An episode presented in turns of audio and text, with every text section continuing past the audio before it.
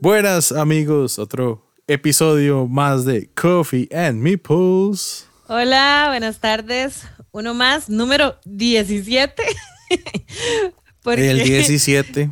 El número 17, porque no, no paramos, digamos, no hicimos cambio entre lo que fue 2020 y 2021, no vamos parejos, esto es una sola cosa. No sé, yo creo que vamos a hacer cambio de temporada, pero cuando tengamos aniversario. Uh, qué bonito. Porque yo, yo, creo que ahí es cuando, cuando me, además de que aquí, realmente sabemos que cuando lleguemos a capítulo 24 ya tenemos un año. Ciertamente. Sí, ¿verdad?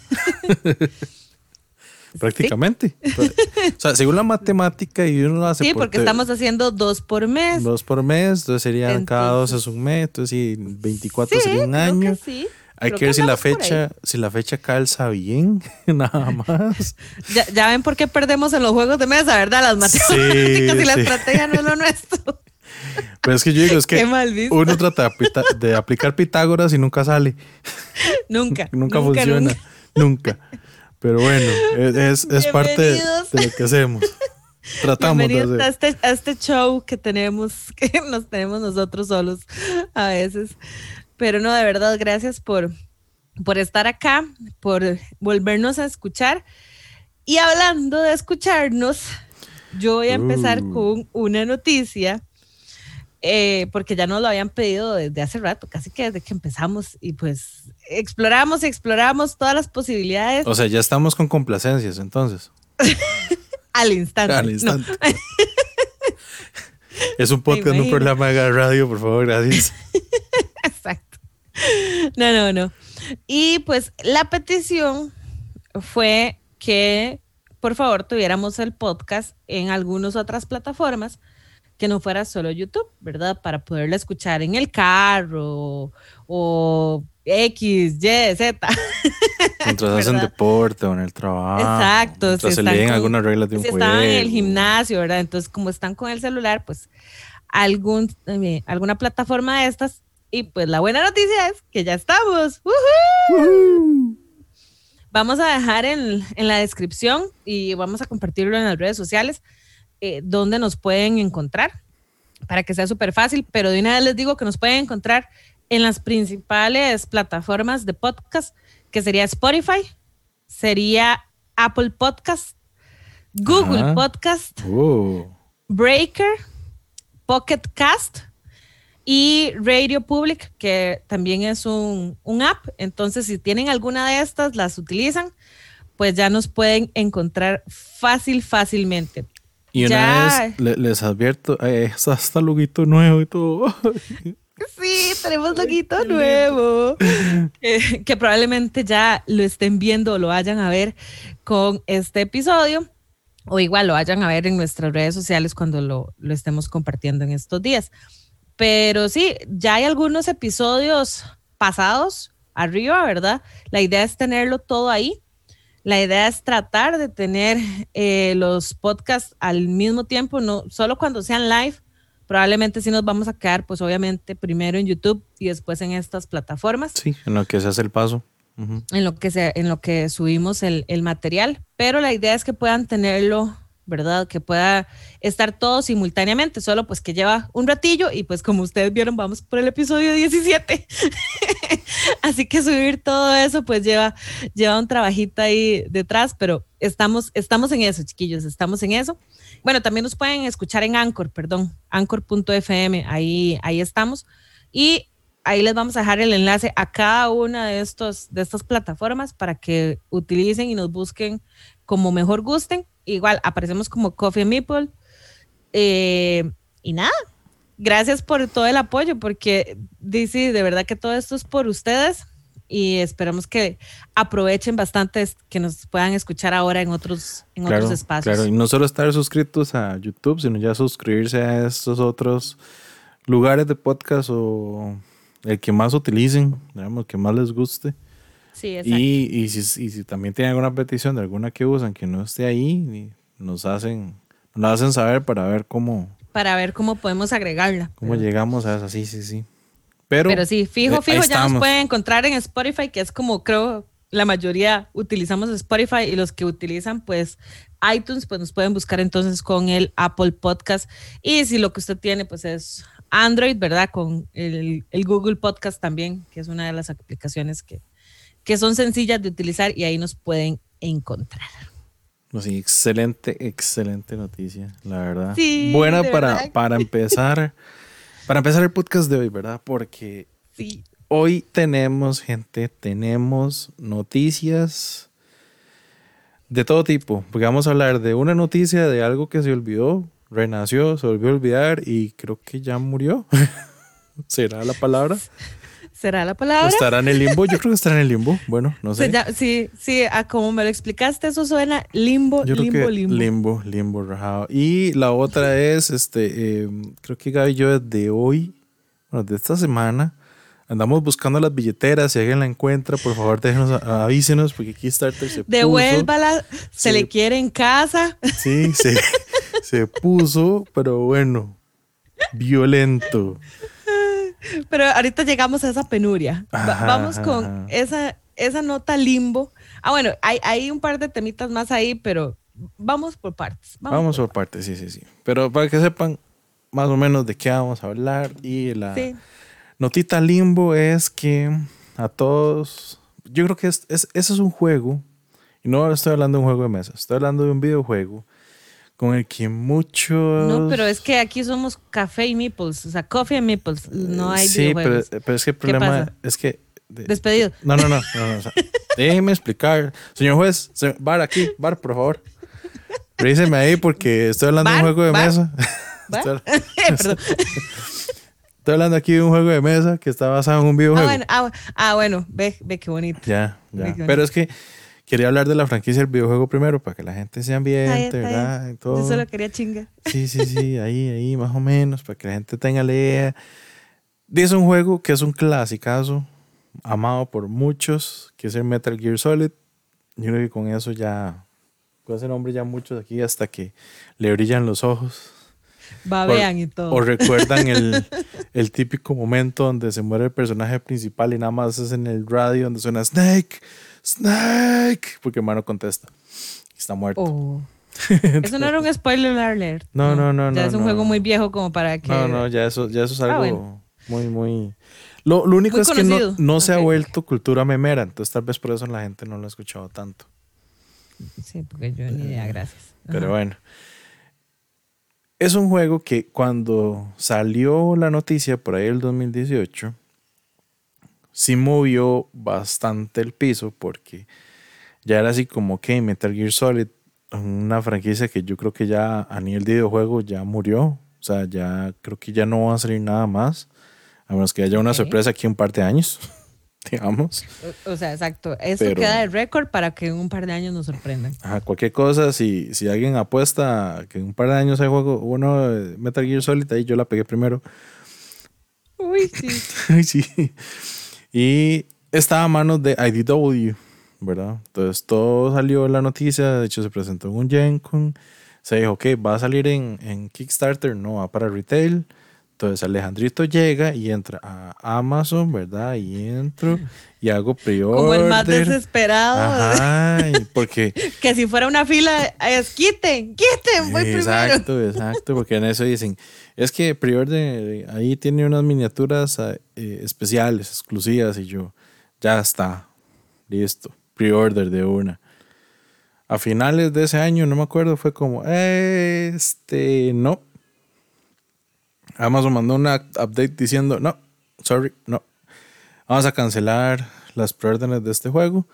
Y ese día fue una loquera porque en BGG fue todo el mundo preguntando, son toque, ¿alguien recibe este correo? ¿Qué está pasando? Porque, porque de repente, y sí, de repente DW dijo, no, no, es que vamos a trazar un poco el desarrollo del juego y, tenemos que pasarlo, entonces vamos a cancelar las preórdenes. Yo, bueno, está bien, está bien en eso. Eh, eh, inserte aquí el, el, emoticón de la, el nuevo, el de la carita con la lagrimita donde está como sonriendo. Ajá, ajá, exacto. como, como, como, dice, ah, va a salir, pero vas a atrasar, di gracias. gracias. Entonces, bueno, ya después dice, no, va en pre-order en Backer Kit. Entonces, igual, como si fuera un proyecto Kickstarter, uno entra a BackerKit, hacía la orden. Y IDW ya ha hecho varias ventas así, en ciertas cosillas. Hasta Simon ha hecho ventas así. Abre una hora en BackerKit, pago, solo pide, listo. Ah, bueno, y no, perfecto. Entonces ya, me quedo, ya hago la, la de BackerKit, me quedo esperando. Igual ellos cobran hasta que casi que el proyecto iba a salir, no sé qué. Yo, bueno, ahí me quedo esperando. Y ahí iría a quedarme esperando. Y esperando. Y el juego entró en un silencio rotundo. Llegó pandemia, todo el mundo se olvidó de eso, entonces nadie volvió a discutir nada del juego. Ni el desarrollo del juego, ni nada. Hasta esta semana. Entonces, esta semana se dio la noticia, la mega noticia, porque eso es un, hay un post, de hecho, en, en, BGG, que cualquier cosa ahí les dejo el link para que lo vean en los comentarios. Todo, un thread es eso, ya. Es un Una discusión ahí larga. Sí. Larga y tendida. Donde realmente Emerson, en este caso, es, em, ya, ya te confirmo el apellido, pero... Confirmation. es que se me, se me olvida el apellido porque es, es diferente. es un apellido diferente, entonces se me olvida. Pero bueno. ¿De esos apellidos fáciles de pronunciar? No. Eh, ¿Será? Mm, no. No, no, no. No es, no es de esos fáciles de pronunciar. Es que él, él no, me, no me equivoco de qué nacionalidad es, pero es Emerson Matsushi. Ok. Y creo que se pronuncia como Matsu so, o, so, una cosa así. Ok. Matsooshi, sí, Matsooshi creo que es. Bueno, Emerson hizo el post. Paréntesis, porque tal vez no saben quién es Emerson Matsooshi. Tiene, es diseñador. Debajo de su brazo tiene juegos conocidos como la trilogía de Century, Spectre oh. Ops, Reef. Oh. O sea, estamos hablando de un diseñador oh. que tiene ciertos jueguitos bajo su brazo bastante. Ah, eh, sí, juegos que han sido súper buenos. Pero cuando, ahorita que me decís eso, y mi cabeza hace aquí, y yo, ok, son juegos que para mí son muy buenos, pero que al mismo tiempo siento que son juegos bastante livianitos, podríamos decirlo, ¿verdad? O sea, no, no tienen como eh, un juego mega pesado. Y no es que los los juegos que normalmente sean de IPs de videojuegos sean más pesados, pero sí son tal vez más complejos en reglas, ¿verdad? O sea, porque Century es una hoja sí. De reglas por los dos lados y gran parte es fotos. o, sea, lo lees en nada. O sea, es un juego que abrís y puedes jugarlo inmediatamente porque te lo lees en nada. Pero. De hecho, Rift yo creo que también va por el mismo estilo. Tal vez Spectre Ops es el único que es un poco más complejo porque es un uno contra todos de movimiento secreto. Entonces, tal vez por ahí es donde está un toque el asunto. Un poquito, sí, porque creo que los otros Centuries, que aunque no los tengo, y yo, bueno, tengo la versión Golem, me parece que la caja viene igual. O sea, las reglas, eh, creo que tal vez traen una hoja adicional para las reglas cuando los vas combinando. Pero el juego como tal, si solo tenés el base, es igual solo una página. De hecho, yo no he visto las reglas del tercero, pero el segundo no es una hoja adicional, es el otro lado de la hoja. Ok, imagínate. O sea, un, lado de la hoja es las reglas de la Century y el otro lado de la hoja es la combinación. Es la combinación. Imagínate, o sea, ¿verdad? Entonces, qué chistoso saber que este sea el diseñador que estaba detrás del proyecto. Ajá. Entonces, el mismo Emerson, claro, yo dije, este debe ser como el proyecto más ambicioso de él, porque está bajo una IP, una IP que tiene bastante cariño dentro de una comunidad de gamers, de videojuegos, por así decirlo. Gran, grandísimo. Súper grande esa IP. Pero bueno, entonces él explica en ese thread que una decisión fue tomada en diciembre. En diciembre 2020 se tomó una decisión de que ya no va a seguir adelante con el proyecto de Metal Gear Solid como juego de mesa. Eh, oh, bueno, eso sí es, eso sí es cuando alguien se separa de un proyecto que ha llevado tanto conflicto, es como, alert, alert, alert. Ustedes han visto cuando pasa eso en las películas, ¿verdad? Que cambian de directores como 30 veces antes de que la película salga y normalmente no le va bien a la película. Ajá. Exacto. Alert, alert. Eso es algo que tal vez en este, no sé, en este mundo de los juegos de mesa, no creo que es que no es muy común que pase. Yo creo que es eso, es porque no es muy común que pase. Pero esta no es la primera vez que yo escucho algún tipo de movimiento como este. Entonces, aparentemente IDW ya perdió el interés en el proyecto. Este, él trató como de mantenerlo vivo. Bueno, él lo explica ahí en, el post. estoy haciéndoles como el, resumen del post. Mega resumen. mega resumen del post. Él trató como de comprar esos últimos o todos los permisos del proyecto para ver si lo seguía adelante. Bueno, aparentemente hace unas semanas le devolvieron los derechos del diseño del juego. Entonces ya él tiene como así de vuelta el diseño. Pero la franquicia obviamente está del lado de Konami, porque es la marca la franquicia. Pues Entonces dice que está viendo a ver si tiene algunos amigos, una amistad que le pueda ayudar con conexiones dentro de Konami para ver cómo pueden hacer para volver a darle vida al juego, porque él sí quiere o él tiene lo, eh, él es optimista que el juego vaya a ver el mercado en algún momento. O sea, a como él lo plantea, sí el problema viene hacia IDW. O sea, como que ahí hubo un punto de break, ¿verdad? Un punto de quiebre que él ya no pudo sostener más. Pareciera, aunque no lo diga, ¿verdad? Es que está como entre líneas, porque no le está echando explícitamente la culpa a ellos, porque igual al final dice que la experiencia que trabajar con ellos es muy buena, que hay gente súper talentosa y que él la disfrutó bastante. Eh, pero, creo que también... Me voy. Sí, como, como decir, pero, pero el proyecto no va a seguir. O sea, por lo menos no va a seguir dentro de IDW. Entonces ya, ya, es donde yo personalmente, que ustedes saben, yo he adquirido varios juegos de IDW y he entendido cómo funciona el mercado de ellos. Y, y, que sus juegos tienden a ser o pegar brincos, ¿verdad? Picos altísimos o picos al piso. Exacto. O son o muy de un lado o muy del otro. O sea, o sea el, punto medio no lo han encontrado los, muchachos. No, yo creo que ahí, ahí está como complicado. Creo que necesitan a la gente de a los que tienen este. Ay, se me olvidó el clúster este de diseñadores de UP, eh, de Funko. Ah, a Ravensburg. Ah, eh, no, a um, Prospero Hall. A Prospero. Creo que ocupan un poco de ayuda a Prospero Hall ahí como para tratar de encontrar ese punto medio. pero, pero sí, sí, al final, por lo menos Emerson sí hace una muy buena, tal vez como idea de lo que pasó.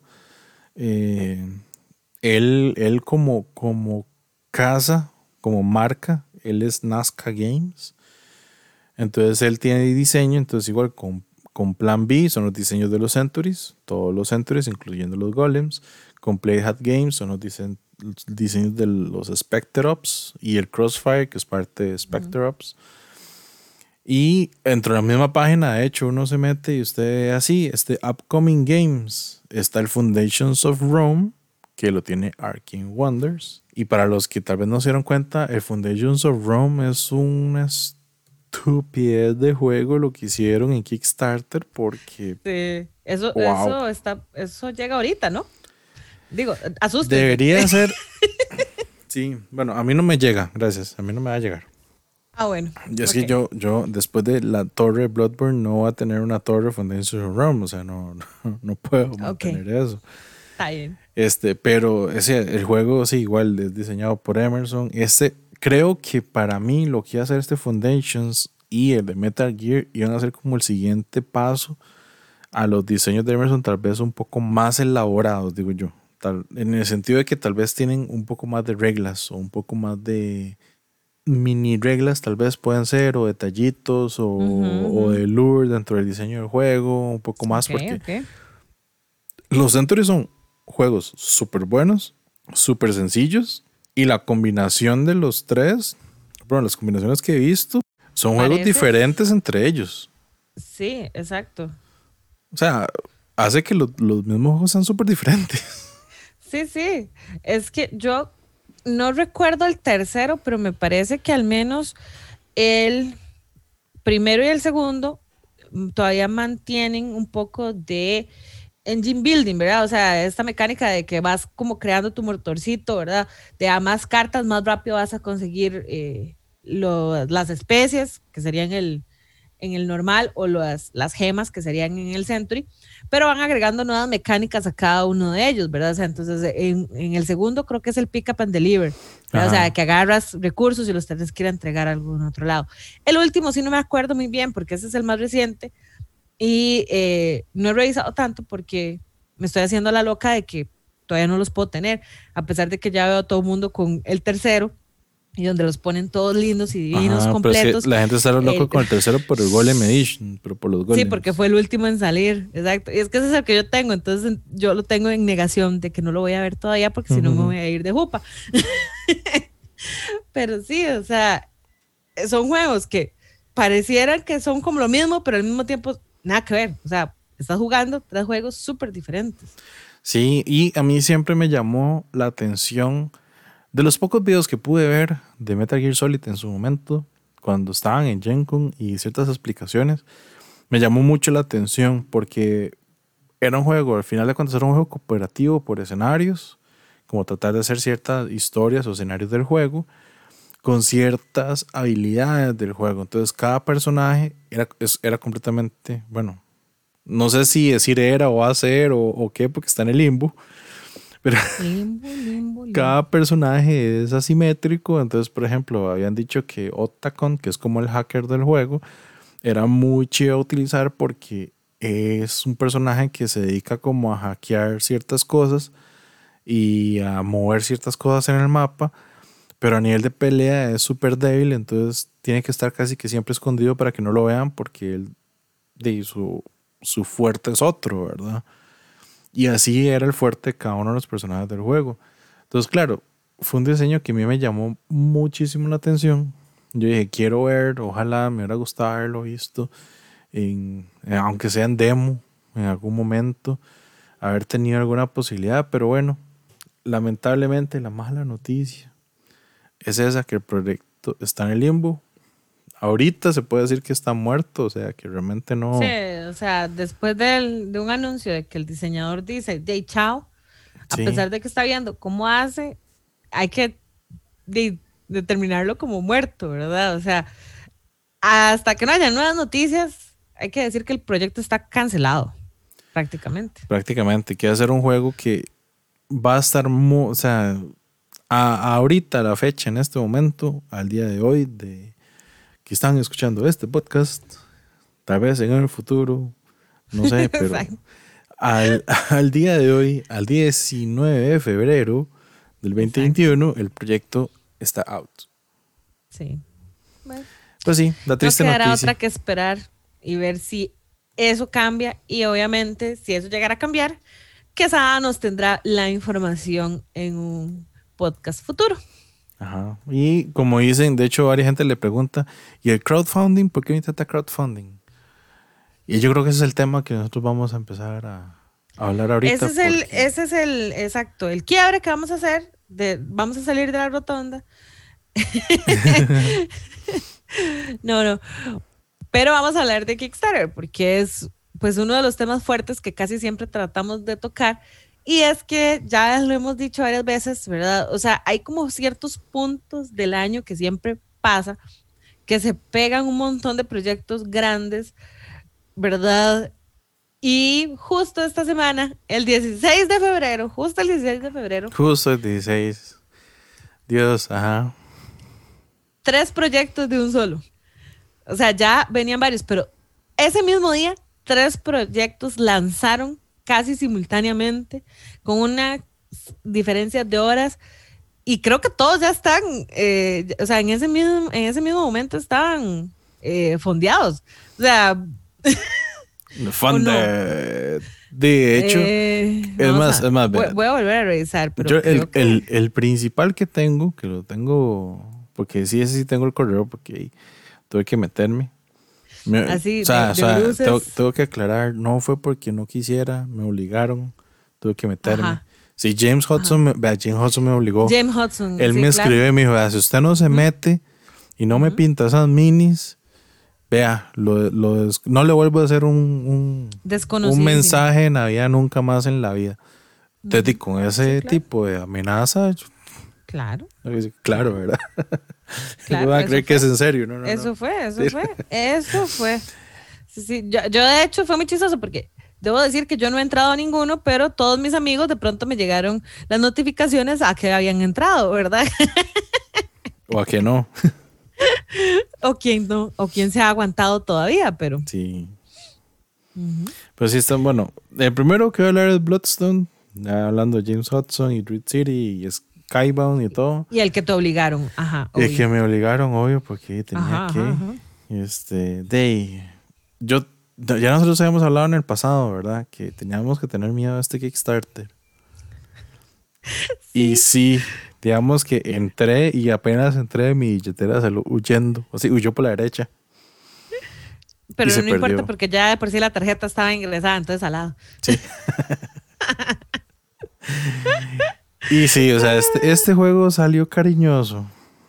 Pero salió cariñoso en el sentido de que volvieron con, con, esa, con ese pequeño, ese pequeño título. Esa trampa, esa trampa, ¿qué hacen? Ajá, de que Back It Today, o sea, entre hoy porque el juego nunca, nunca, nunca va a tener salida de retail. Nunca va a estar en tiendas. Nunca. Nunca. De hecho, tengo una consulta. Habría que revisarlo. ¿Será este el proyecto de Druid City, Skybound, ¿verdad? Porque, digamos, es ambos dos. ¿Qué más rápido se ha fondeado? No sé, pero creo, de hecho estoy viendo la caja y es curioso porque la caja sí lo veo. Hmm. Es que el, Kickstarter lo está lanzando. No, no, no, no. Es, que el Kickstarter lo está sacando Druid City. Pero en la caja solo veo la marca Skybound. No veo la marca de Druid City. Entonces tengo. A veces lo pone atrás, como en los créditos, ¿verdad? Pero yo siento que ya ahora sí esa, esa alianza es mucho más fuerte y absorbida. Ya vi los dados, diablos. Ay, Dios, ¿por qué te metiste? no sé. Esto es culpa de ustedes, todos los que me escuchan. Culpa de todos ustedes. Ya vi el playmat, Jesús, María y José. No, yo lo que me encantó es el, el libro. La novela, la novela está. Acabo de verlo. Dios, la novela está hermosísima. Ah, pero bueno, el asunto es que. El santo que. Ah, bueno. El addon pueden ser los dados. Sí, sí, ser los todo resuelto. Ya, porque yo tenía miedo de no, que, de no tener esos dados. Todo bien. No, no, no. no. agrégueme un set de esos dados ya. De cinco dados exclusivos, listo. Aquí a clic, pa, agregado. De una vez. De una vez. No, pero en, serio, lo, que me preocupaba del juego, y creo que lo habíamos hablado anterior, es que yo le había calculado como un precio de 90 dólares. Pues porque yo me imaginaba menos del juego. Pero. Pero no. Sorpresa. El, el juego el base. Base. Base. Agárrense. El ah, base. agárrese, base. Son 125 dólares. Sí, base. Es el, juego base, no tiene nada más. Y el all-in, el all-in, YOLO all-in deluxe. Nunca más vuelve a... o sea, con todas las extras, contando el playmat, los dados. La novela. la novela. Y la expansión, que es otro personaje, que obviamente voy a querer, son 199 dólares. Muchas gracias. Me encanta que. Muchas, gracias. Muchas gracias. Se cancela el podcast por falta de presupuestos. ah, no, no, mentira, no, no, eso no va a pasar. Eso no va a pasar. Eso no va a pasar. Lo que me encanta es que lo dejaron en 199. Nada más les faltó poner coma 99 centavos. Exacto, exacto. Pero es para que sea bonito, porque el descuento, y eso sí es cierto, si usted agarra todo por aparte y lo suma, el descuento que tiene ese pledge es de 21 dólares. Sí. Y el descuento es el shipping. Sí. Prácticamente. Pues sí. Y es chistoso porque a simple vista, la caja, yo no sé cómo va a terminar siendo la caja, ¿verdad? Porque los juegos de, de, Skybound, los últimos proyectos de, de James han sido cajas estúpidamente grande. Tidal te estoy viendo, Tidal te estoy viendo. o sea, yo que tengo el Sorcerer City, ¿verdad? O sea, es una cajota. Y eso que yo no tengo el Deluxe, porque creo que la Deluxe era todavía más grande. Era un poco más gruesa, creo, porque entraba las monedas. Sí, exacto, porque tenía el insertito para las monedas. El mío no la tiene. Igual yo tengo las monedas de metal, pero no tiene el inserto. Pero todo bien, no tengo problema con eso, la verdad. Creo que me ahorré un buen, una buena platilla con, esa diferencia. ¿Qué? pero sí, ¿verdad? Son Ah, para empezar, no es una, nunca son cajas en las mediciones estándar, ¿verdad? De, caja de juego de mesa. O sea, nunca es la, cuadrada típica que uno normalmente tiene. Inclusive, inclusive Green Forest, cuando me llegó, yo dije, ah, sí, es una caja normal. No, es un poco más grande que todas las otras. O sea, el grosor no es tanto, pero es que el cuadrado. Ah, en alto. En alto Creo, es más, yo creo que Sorcerer City es, es cuadrada un poco más grande de las normales. Sí, es, como ese tipo de cuadrado. o sea, estoy viéndola en comparación con, digamos, por ejemplo, el Dinosaur Island, que es un cuadrado, o sea, una caja normal, estándar, por cuadrado, Digámosle cuadrado Catán, para que la gente Cuadrado Catán, exacto. y sí, Sorcerer City tiene como ¿qué serán? Dos centímetros, centímetro y medio más, tal vez, acá. acá, acá, al lado. Acá al lado, arriba, abajo, izquierda, derecha. sí, exacto.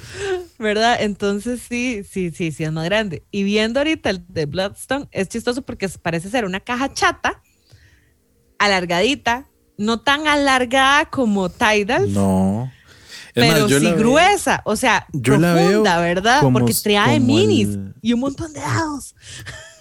Yo creo que puede ser como la de Middle Earth Quest.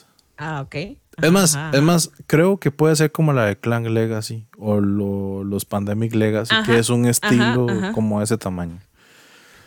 Pero probablemente vaya a ser más profunda. Ah, sí, vaya a ser más gruesa porque la gente va a querer que todo esté adentro. Que hasta, todo hasta el libro, hasta la novela, que entre. El, playmat, nada más les va a faltar. No, yo creo que la gente va a decir que hasta el playmat entra en la caja. Sí, sí, la gente está muy loca, digamos. Está demasiado loca. Y eso es otra, o sea, porque la, las fotos que mandaron esta semana de la copia de producción del Wonderlands War, uno ve esa caja gruesa. Hasta que dije, ay, eso es culpa de la gente por querer tener los tokens adentro de la caja. Yo, yo tengo demasiado miedo de aduanas que me le hagan algo a esa caja cuando llegue. Porque ya me he llevado un par de colerones y creo que vos el año pasado ya hasta 800 ah, esas, esas cosas. Así que vieras que gente, o sea, dejen de estar pidiendo que todo entre en una sola caja, por favor. Eso no nos favorece. no, se lo, yo que no lo agradezco. Pero tampoco hagan las de Simon Electrics, ¿verdad? Mandarme Bloodborne en dos eh, cajas. Eh, chad, gracias. chad, gracias, exacto. Busquen una sola. Chad, gracias. Sí, pero bueno. Pero bueno. A ver, de, de, de Bloodstone, ¿verdad? Hay cosas muy interesantes que aparte previo a campaña han salido y es el tema del wash de las minis, que eso creo que es un stretch goal, ¿no? Sí, a 5000 backers. Eso sí, y eso lo ha hecho James. O sea, 5000 backers. No importa si estás en un dólar o en los 200. O en lo que sea. No importa. Él, cuenta la cantidad de backers. Y este. Y por lo menos al primer día, a lo que es el primer día, si no me equivoco. un poco más de la mitad. Sí, no, 1600. 1600, o sea, son 5000, o sea, han llegado a una tercera parte, creo. Tercera parte, perdón, sí, sí, tercera parte. Y son 48 horas. Entonces, ay, pónganle, papá. Híjole, 48 horas para ese stretch. Okay. Sí. Y además, vea, voy a hacerlo así. Los voy, están hermosos. Es que están demasiado lindos. Me lleva el diablo. Maldita sea. ¿Qué es esto? ven, ven porque yo no a veces no entro a ver cosas y cuando entro ya para qué. Es más, nada ah. más, nada más les, voy a tirar así un promedio de, de, plata para que tengan una idea a qué apunta este proyecto. Si llega a los 5000 backers, y ojalá cada backer por lo menos vaqueando el de 125. Es que sí está caro. Vea. Porque de un dólar hay 67 backers al momento que lo estoy viendo. Que les da acceso al Pledge Manager. Pero por lo menos agarrando a esa gente, están haciendo 625 mil dólares en ese proyecto. O sea, yo creo que ellos están apuntando a que Bloodstone sea un proyecto de un millón. Y creo que sí lo puede llegar. Lo que sí me preocupa es que los 5 mil backers en las 24 horas, uff, sea, son muy... ¿24 horas o 48? 48, eh, perdón, 48 horas. Para el momento que están escuchando ese podcast ya, ya tenemos que saber si pasó o no pasó. Pero, pero sí está mm, toquecito. Ok, algo que no había visto yo. Es de 1 a 8 jugadores. Ajá. Es de 1 a 8 jugadores. Es un mega skirmish. Mega. Ok. Ok. 20 ah, minutos por jugador. Y el juego tiene las, dos, las dos formas, ¿verdad? Es competitivo. Porque es un skirmish de metámonos al ring a volarnos golpes entre todos. O el cooperativo. O el modo cooperativo, que es que de repente es como el tipo de aventura diferente, que es el mismo ring. Te echan un boss estúpidamente OP y que todo el mundo es de matraca al boss. Mm, ya. Ok. Dino, casi nada. Casi nada, ¿verdad? Entonces sí, de hecho, hasta ocho jugadores es bastante. Es bastante. Y para hacer un uno, Uno de los, de los champions, digamos, de lo que uno puede ser jugador es James Hudson en esteroides. Sí. Qué risa eso. Es, es, una risa que él todavía sigue. Todo el mundo le dice que y él sigue diciendo que no. Sigue que, diciendo que, no. Que no, que no. Que él, que él no, jamás. Que, fue, que, que, se parece, pero no fue intencional. Ajá. Ajá. ajá. Y de hecho, el, y, y, más que él está metido en el diseño de este juego al 100%. Ajá. Exacto. Hablame. Exacto. No, no, no te creo, mírame. No, mírame que no te hecho, creo. Hace como dos semanas, creo que fue, hicieron un video con, con Board Coffee hablando del juego, que ahí con Mark se hablan un montón de detalles. Y siempre, de hecho, esa es una pregunta que siempre sale. Que si es cierto que esa figura es él dentro del juego. decilo, decilo, decilo ya. Y él siempre lo sigue negando. Yo creo que dentro de un par de años lo va a aceptar. Probablemente. Debo decir que las minis están muy chivas. Me encanta una en específico, que es la ladrona mercenaria, Lieni o Liene. Está demasiado chida, tiene como dos dagas o sí, dos dagas. y los detalles de la mini. Los detalles de la mini están. No, y los bosses. O sea, esa caja es tan gruesa por el boss del, del, águila, que es como un fénix, una cosa así. Esa gigante. gigante está enorme. Rajao. Chidísima, chidísima, chidísima. Pero bueno, ahí está, le dejamos el link en la descripción para que lo vean. Y eso, bueno, eso fue uno, de, los que salió el 16 de febrero. El otro, voy a hablar eh, un poquito, porque digamos, me, compete más a mí, probablemente que a Quesada, que fue el que me hizo ojitos, que es la expansión eh, City of Crowns para Paladins de el West Kingdom. Entonces ya eh, desde el año pasado a inicios, creo que desde, desde que estábamos con, con Viscounts, ya Shem había avisado que para este año venían varias expansiones. La segunda de Architects, que va a salir después de esta. Y eh, esta para Paladins y pues más proyectos que vienen de Garfield Games. ¿Qué es el detalle? Bueno, esta sí no está, yo siento que está normal para hacer una expansión, dice, porque está claro en, moneda neozelandesa, entonces cuando usted lee 38 dice, ¿qué? ¿Una expansión? No, no, 28 dólares, digamos, es como el, el tipo de cambio más o menos que ellos, que ellos hacen, ¿verdad? Obviamente shipping por aparte.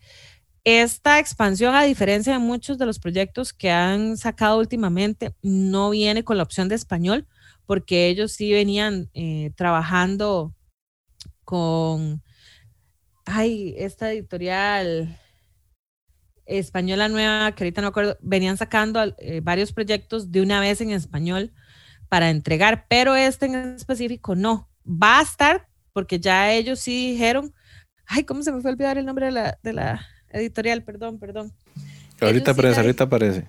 Sí. Voy, a buscarlo por mientras, pero sí. ellos sí ya avisaron, de hecho lo vi la semana pasada, porque estuvieron pues haciendo eh, actualizaciones de lo que les vaya, de lo que van a, tener para este año y avisaron que sí la van a tener, no con el Kickstarter, pero sí más adelante, digamos, para entrega al, a los de a, los seguidores que, que la quieran conseguir en español. La expansión agrega varias cosas.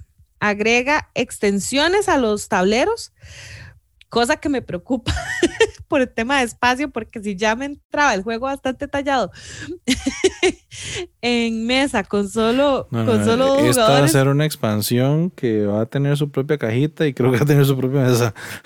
Sí, exacto, exacto. O sea, viéndolas sí son un poquito más grandes que cuando las expansiones de Riders, porque originalmente Riders no tenía tablerito, digamos, como para el jugador. Fueron las expansiones las que fueron agregándole algunas eh, partecitas de, tablero. Ah, ya encontré la editorial en español. Ediciones Primigenio. Primigenio, gracias, Primigenio, Primigenio. Gracias, sí.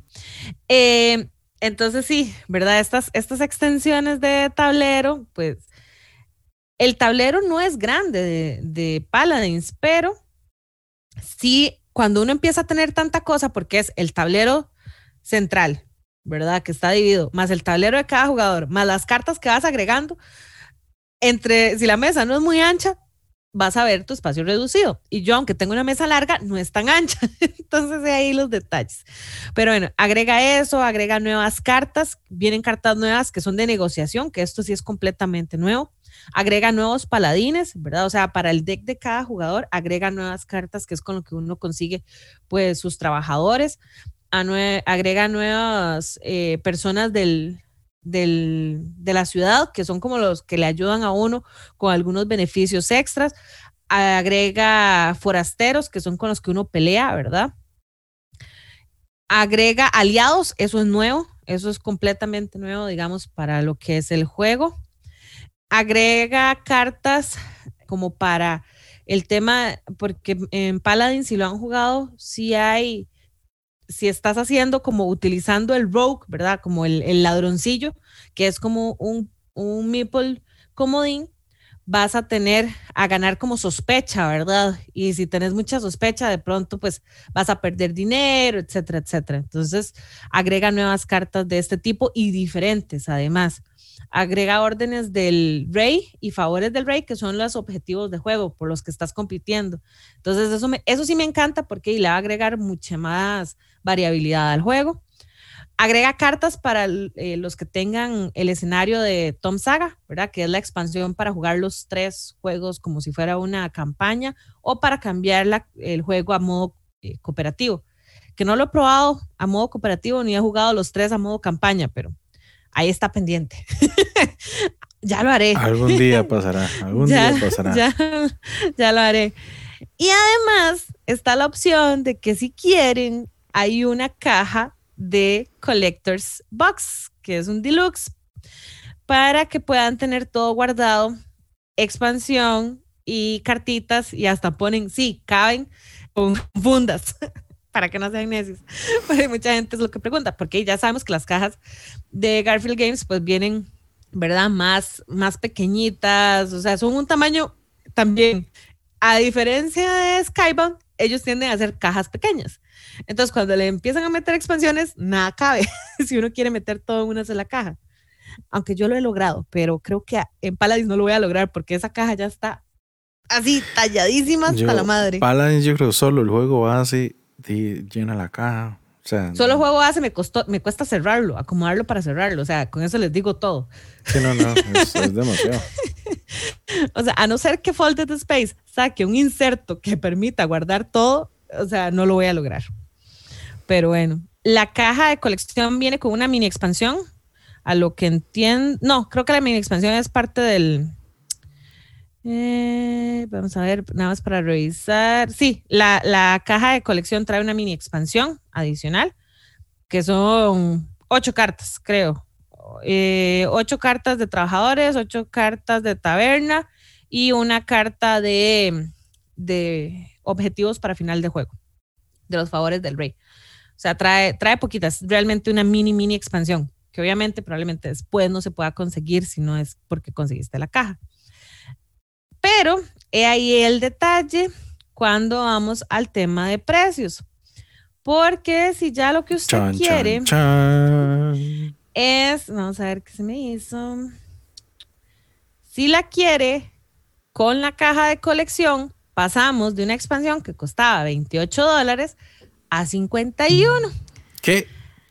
¿What? Sí, de 28 a 51. De 28 a 51. Entonces. No, mejor ni hablemos, no hablemos de que si no tenés ninguno y quieres tener toda la saga, todo el West Kingdom de un solo, todos los juegos bases con todas las extras, mejor ni vean ese precio de, esa, de ese stretch, de ese pledge. No, mejor ni lo vean. Sí, sí. Bueno, les recomiendo Bloodstone. no, no hay. ahora que sí es pledge, no hay pledge, eh, no hay stretch goals acá. No hay. Este es el juego así, tal, tal cual. O sea, ellos una vez dijeron, o sea, y ya es algo que desde el, creo que desde el Paladins como tal, eh, Shema ha dicho, no estamos haciendo stretch goals porque el juego ya lo estamos tirando a su máxima calidad, digamos. Entonces no, no, no nos parece necesario. Eso quiere decir ni stretch goals ni eh, Kickstarter exclusives. No, exacto. Digamos. El, tema con la caja Collectors creo que va a pasar muy similar como con la de Riders. O sea, hay un tiraje muy limitado. Ellos probablemente van a tenerlo después, tanto en la página de ellos, probablemente con Renegade, porque ellos tienen pues todavía, ¿verdad? Esta afiliación con Renegade para lo que es distribución en, Estados Unidos. También que, que, lo que pasa es eso, ¿verdad? Que llega un punto de que ya el tiraje es lo que es. Cheme es muy dado, si lo siguen en Board Game Geek, porque él contesta todos los foros y preguntas que se hacen del de los juegos, y él es súper tajante cuando algo es no va a salir. Ya, eso es el tiraje que hubo y no vamos a hacer reimpresión. O sea, usted tuvo su chance y si no lo agarró ahora, no lo agarró nunca. O sea, no lo vuelve a agarrar. Ese literalmente es consiga la hora o arrepiéntase todo. Cuando son cosas así, no. Entonces, sí, sí creo que puede ser, ¿verdad? Que el, lo que se vaya o lo que sea como más exclusivo sea esto, la caja de colección, porque no van a haber tantas impresiones probablemente más adelante. Pero yo creo, creo, creo, no estoy segura. Todavía queda, ya le digo, porque el proyecto cierra, es que cierra es un proyecto corto, apenas le pusieron 16 días, o sea, quedan 13 más o menos. Sí. No sé si lo iré a vaquear o no. Creo que tal vez me vaya a esperar a conseguirlo en retail. No creo que vaya a agarrar la Collector's Box por el tema de que me encanta el tamaño que ya tiene. Entonces. Y, y, de mm. hecho, ahí en esa parte sí te apoyo por a una pequeña gran diferencia. Y por eso pregunté no hay exclusividad de Kickstarter. O sea, no, hay, nada que realmente te obligue, de cierta manera. que te, que te motive. No es, como lo que hizo James Hudson conmigo con Bloodstone. No, no, no. Que te motive exactamente a, a, entrar ahí porque no es... O hay algo exclusivo que sabes que después es súper difícil de conseguir. Ah, bueno, estoy viendo aquí, perdón, de una vez Importante, la mini expansión va a estar disponible después en su tienda de, promociones, o sea, en la directa de Garfield Games, ellos tienen una tiendita para comprar promos, entonces va a estar ahí. Entonces, mm, probablemente, probablemente, si lo pida, al final sea por ese lado, cuando esté en retail. Y de hecho, si va a ser como pasó con Viscounts, el pre-order entregó primero que el Kickstarter y el pre-order empieza a abrir normalmente como tres, cuatro meses después de que el, el Kickstarter cierra y entregan primero. Entonces, y esto está para entregarse más o menos en noviembre de este año, que fue más o menos como estaba Viscounts, que al final se atrasó a diciembre, pero un mes no es nada. Sí, hay que ver si realmente, yo creo que para este año los atrasos tal vez están un poco más controlados. puede ser. El, el tema es que los proyectos de Garfield Games normalmente están completos, o sea, ellos simplemente necesitan o hacen los Kickstarters para tener esa, eh, ese dinero de entrada que necesitan para empezar para pagar para pagar producción en la fábrica. O sea, eso es todo. ¿Verdad? O sea, ellos también lo utilizan mucho como si fuera un pre-order para hacerse una idea de la cantidad de copias finales. Ellos hacen sus estimados, pero lo que es el eh, los backers le dan como ese punto final, ¿verdad? No hay pledge manager para que lo tengan en cuenta, o sea, no es que se puede entrar con un dólar, porque también desde creo que Paladins para acá han venido cambiando eso y no es un pledge manager, o sea, no utilizan una, una plataforma de pledge manager, sino es directamente ellos. O sea, ellos recolectan la información de shipping, ellos recolectan el dinero del shipping y ellos se encargan de hacer la distribución. Ellos y sus socios eh, comerciales con otras con otros idiomas, por ejemplo. Entonces, que para la edición, si hubiera edición en español, sería con eh, primigenio, ¿verdad? Pero en este caso, pues, este, en, en, este proyecto no está, pero sí está en francés y portugués. Entonces, para que lo sepan. Y ese es el, ese es el que tengo yo. Porque vos creo que tenés uno más. Eh, tengo uno más y una mención honorífica. Ah, la diabla. no, no, el, el, los dos realmente van a ser menciones honoríficas porque este es de un juego que realmente no me gusta tanto. Pero, a todo el mundo le encanta. Se ve interesante. A todo el mundo, le, encanta. Le encanta y sí se ve interesante, pero bueno, tal vez porque es más pequeño que el original me llame la atención. Pero de una vez yo sé que yo no voy a entrar ahí. Pero es el nuevo de Terraforming Mars, el Ares Expedition, que es la versión de cartas, el card game. Si lo hubieran dejado tal vez solo como Ares Expedition me hubiera llamado más la atención. Sin el Terraforming Mars. Sin el Terraforming Mars, o sea, si lo hubieran separado más. Pero sí, sí entiendo que obviamente eso hace jalar más gente también. Sí, porque es parte de, un juego que ya por sí tiene mucho renombre. Eh, hay mucha gente que ama ese juego y que le encanta y que, bueno. De ahí están en, los top de Board Game Geek por o sea, desde que salió, ¿verdad? Ha estado súper alto, entonces de también por ese lado. Sí, sí, sí, sí. Y realmente, por eso digo, me parece que es una propuesta bonita más que los reviewers que he visto por el momento que lo han probado, es como es, es un card game, es muy diferente al juego base, pero al mismo tiempo trae como que arrastra la experiencia del juego base. O sea, como que arrastra algo de esa experiencia. Algo así me pasó mucho con el Ra de Rainer Nisi, que yo tenía el juego de, mesa normal y después me conseguí el de dados. Como el de dados es un poco más puede decirse entre comillas frenético, me llamó un poco más la atención, pero la experiencia final del juego es prácticamente la misma y cambia un poco porque es más, más pequeño el contenido, pero la experiencia final es la misma, es el mismo diseño de Rainer Inicia, nada más que con unos cambios ahí, entonces este se ve, se ve interesante. Eh, yo ya jugué Terraforming Mars, lamentablemente no, no es mi tipo de juego. No me gustó. Realmente yo no, lo he jugado. Y si me dicen que por look no me llama la atención, tendría, hasta que no lo juegue, no puedo hablar. Pero sí, no, no, no, no siento que sea el, el juego para mí tampoco, de por sí. Sí, sí, ese, Juegos de Marte hay bastantes, eso tengo que decirlos. Y realmente oh, hay, juegos de Marte que son bastante interesantes, bastante buenos. Háblese de Mars, inclusive. Es interesante la propuesta, pero el punto es que Terraforming Mars tiene una parte en la mecánica que hay algo que no me hizo clic. Ah, es, parte, es parte de los gustos dentro de los juegos de mesa. Y pues sí. la otra mención honorífica es porque la estoy viendo de lejos y no la quiero ver de cerca. Gracias.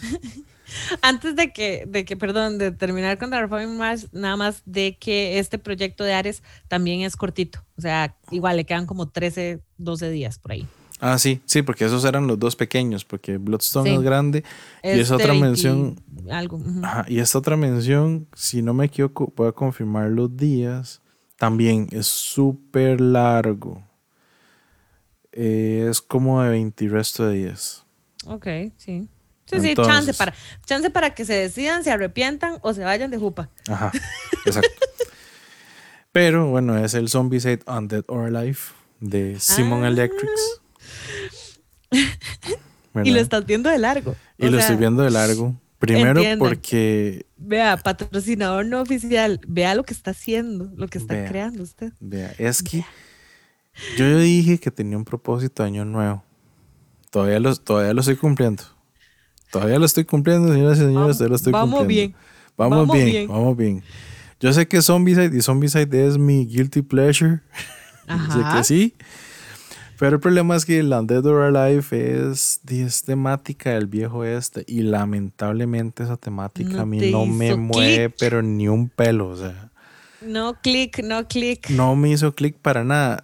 De lo que he visto, de lo poco que he visto, más que todo en las noticias de Simon, con los cambios que le hicieron al juego, sí son cambios interesantes, porque sí cambia bastante la dinámica del juego. O sea, son cambios como por eh, decirte, y en todos los zombies hay, hay, edificios, todos los edificios tienen puertas y hay que abrir puertas y, y todo porque todo está cerrado, en su mayoría. No, en este no, en este todo está abierto. Ok. Entonces, el spawn de zombies dentro de los edificios es diferente. Porque cada edificio tiene como un cuarto de como un cuarto entre comillas. Es que habría que ver cómo es el lure del, del inicio del juego. Que eso es algo que no lo he visto, o sea, no lo he leído porque fijo tiene que estar en el manual. Pero no lo ha visto, señores, no, lo, ha visto. O sea, lo escucharon aquí primero. no lo ha visto. Se ha contenido. supuestamente es porque los tiles, los edificios, ahora cada edificio tiene un cuarto que es como un cuarto medio morgue, digamos, donde hay cuerpos con, en sacos tirados adentro del cuarto. Y de ahí... Entonces, cuando alguien entra al edificio, se activa ese cuarto como un spawning zone, entonces de ahí van a empezar a salir los zombies. La otra cosa interesante que me llamó la atención es que hay una zona exclusiva para la abobinación, donde va a salir la abobinación. Entonces ya uno dice, ah, ok, eso está algo más interesante. Y es del viejo este y hay un tren Entonces, hay ciertos escenarios. pareciera estar. Sí, hay ciertos escenarios ahí que le meten algo al tren porque hay tales que son las vías del tren. Entonces, hay ciertas cosillas que pasan y yo, ah, bueno, y se ve interesante. Lo que trae nuevo es que ahora sí los personajes tienen una clase. Entonces dije, ah, ok, aquí arrastraron varas del Massive Darkness para Zombies. Entonces, ya cada clase tiene una habilidad especial y una acción especial. Entonces, hay cambios, hay cambios. eso hace los cambios un poco más interesantes dentro del juego. Entonces yo dije, ah, bueno, hay cosas diferentes. O sea, sí hay cosas diferentes. O sea, realmente sí, hay cosas diferentes dentro de este zombie Pero es que la temática realmente no me llama. O sea, tendrían que sacarme un, un con, con, vaquerito, con sombrero de vaquero. Para, para decir, ah, hay otro Cthulhu con sombrero de vaquero y yo lo quiero.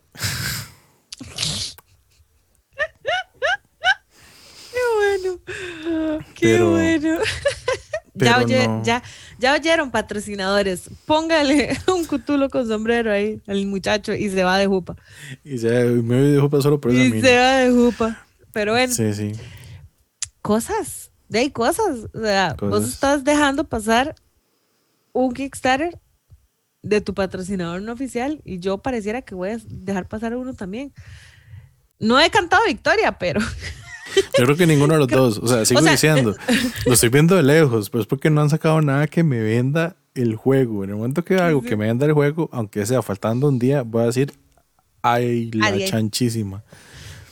Sí, yo como les digo, no es que no lo vaya a tener fijo, o sea, eso sí no lo, no lo voy a decir, pero la cosa va a ser si por Kickstarter o esperarme retail a fin de año. Entonces, ahí es donde está la diferencia. Ya les avisaré más Sí, mi diferencia es por He-Man. Es que es He-Man. O sea, es que. Es que viene He-Man. Saber que viene es en el horizonte es lo que realmente Cállate, porque yo no hubiera, yo, yo no debería entrar a He-Man, pero eh, de ahí tengo una tienes una voz, una voz masculina interior que te está. una voz fuerte detrás mío que dice ya, ya, ya llegó. Aparte dice eso, ¿verdad? Ya llegó.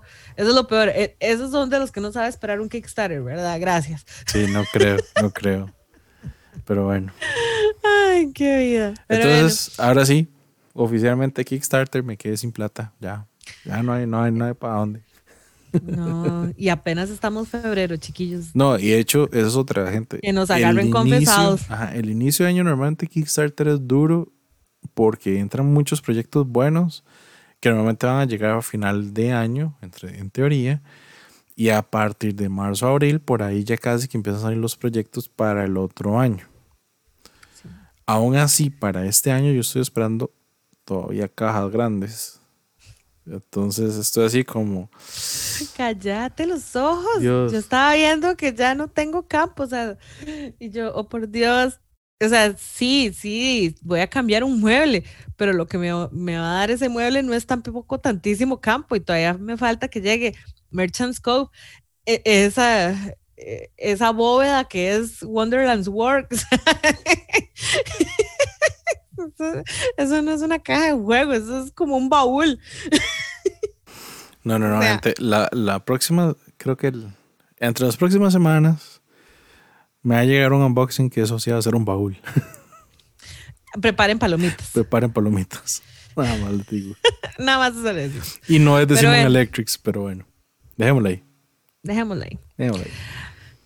Siguiendo con lo que empezamos en el podcast pasado, que empezamos a hablar de jerga, si lo recuerdan. Y si no, pues pueden devolverse al episodio donde hablamos de euros americanos y de dónde viene la palabra meeples. Fue nuestro, nuestro tema sobre jerga del podcast pasado. Nuestro espacio, eh, ¿cómo es? Nuestro espacio documental, educativo, informativo, del podcast. Informativo educativo. Esto, lo repito de nuevo, ¿verdad? Nace de, desde antes de que creáramos el podcast como tal, ¿verdad? Que Ale y yo hablábamos de que sería interesante tocar estos temas porque a veces hay mucha gente, tanto que ya tiene rato en esto, o gente nueva, que a veces se le hacen o se les hacen confusiones con estos temas o estas palabras que se utilizan, ¿verdad? Regularmente cuando estamos jugando, especialmente la gente que ya juega al rato y que de pronto sale con esas palabras, que lo que yo, lo que yo les decía, ¿verdad? Que la primera vez que yo escuché ciertas palabras, me quedaba el ojo cuadrado porque no estaba entendiendo de qué me están hablando.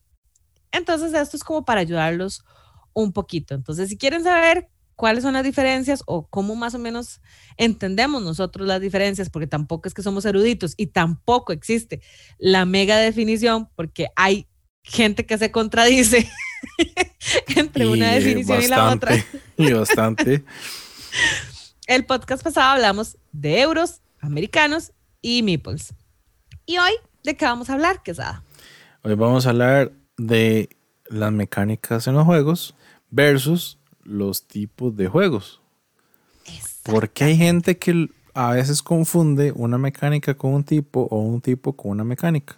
Esto también, digamos, a mí me ha ayudado muchísimo ahora que estoy y, y los invito a participar, que estamos haciendo todos los lunes con un hashtag que se llama Mechanics Monday. Ahí tal vez podemos dejarlo abajo para que, para que vean, digamos, el, el thread en Instagram de este hashtag para que lo puedan revisar. Todos los lunes, de hecho, estamos tratando de avisar una semana antes cuál es la mecánica que sigue.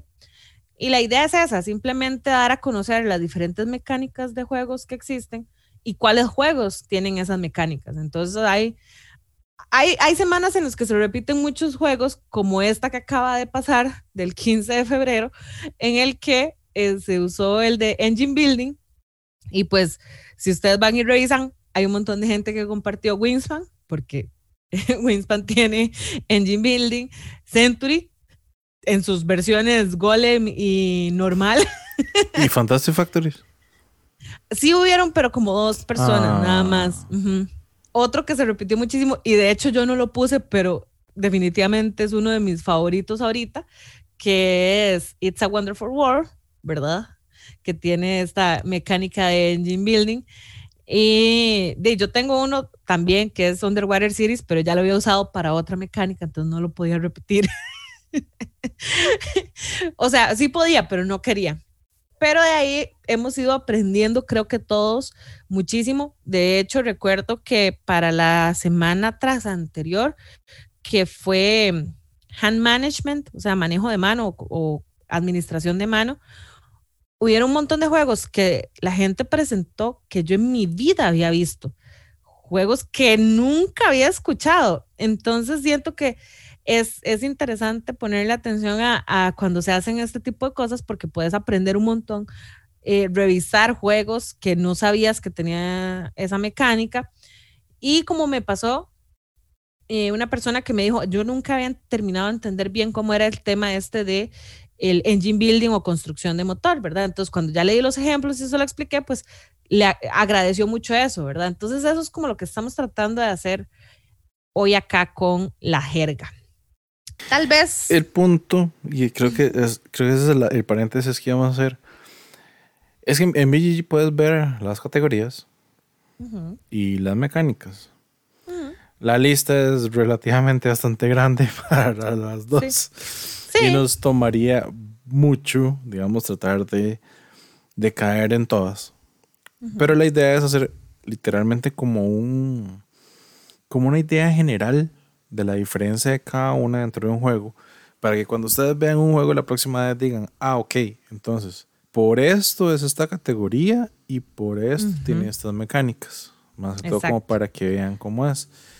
Entonces. digamos, perdón, en la parte de categorías, por ejemplo, algo que, se utiliza es que es como la forma de agrupar ciertos juegos, ¿verdad? y son, las categorías son características especiales que los distinguen, ¿verdad? Eso es como parte de la, de la definición más simplista que se puede dar. Sí, sí. Porque si nos ponemos, ¿verdad?, a hurgar, y vuelve a pasar lo mismo.